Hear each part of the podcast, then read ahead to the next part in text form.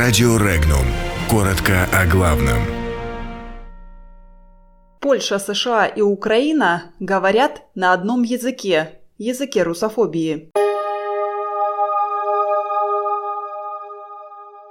Польша нашла в протесте фермеров российский след.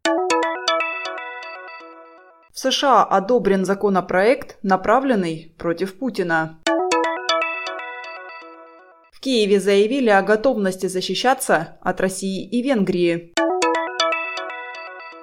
Совет Федерации отправил закон о запрете хостелов на доработку. Волгоградский депутат исключен из партии за слова о тунеядцах и алкашах. Польские фермеры, объединенные в движение «Аграрный союз» неподалеку от центрального железнодорожного вокзала в Варшаве жгли шины, траву, а также разбросали яблоки и мертвых свиней, парализовав движение, взрывали петарды и включили сирены, сообщают польские СМИ. Фермеры выдвигают правительству ряд условий. По мнению проправительственного портала, сторонники Аграрного союза стремятся к возобновлению сотрудничества с Россией.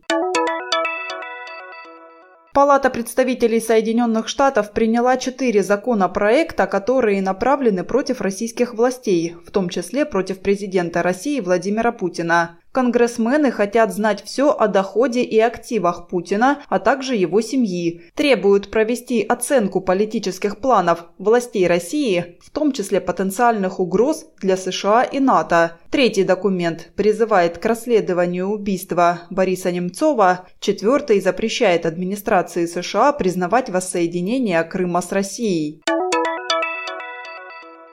Украинские эксперты продолжают обсуждать заявление президента страны Петра Порошенко, который заявил, что Украина должна заняться разработкой ракет повышенной дальности полета. Военный эксперт Олег Стариков заявил, что Киев может разработать и поставить на боевое дежурство ракеты малой дальности, способные поражать цели в России. Украинский политический деятель, сопредседатель общественной инициативы «Правое дело» Дмитрий Снегирев предложил разместить пару дивизионов высокоточных ракет рядом с российской границей или Крымом, что минимизировало бы территориальные претензии не только России, но и других недружественных Киеву стран, например, Венгрии.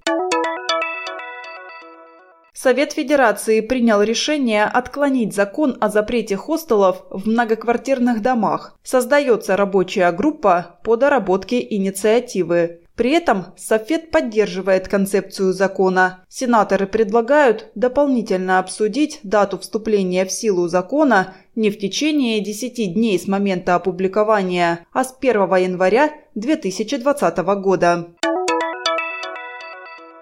Депутата Волгоградской областной думы Гасана Набиева, назвавшего малоимущих пенсионеров тунеядцами и алкашами, исключили из партии «Единая Россия». За это члены партии проголосовали единогласно. Также сообщается, что сам Набиев отсутствовал на заседании, хотя был на него приглашен.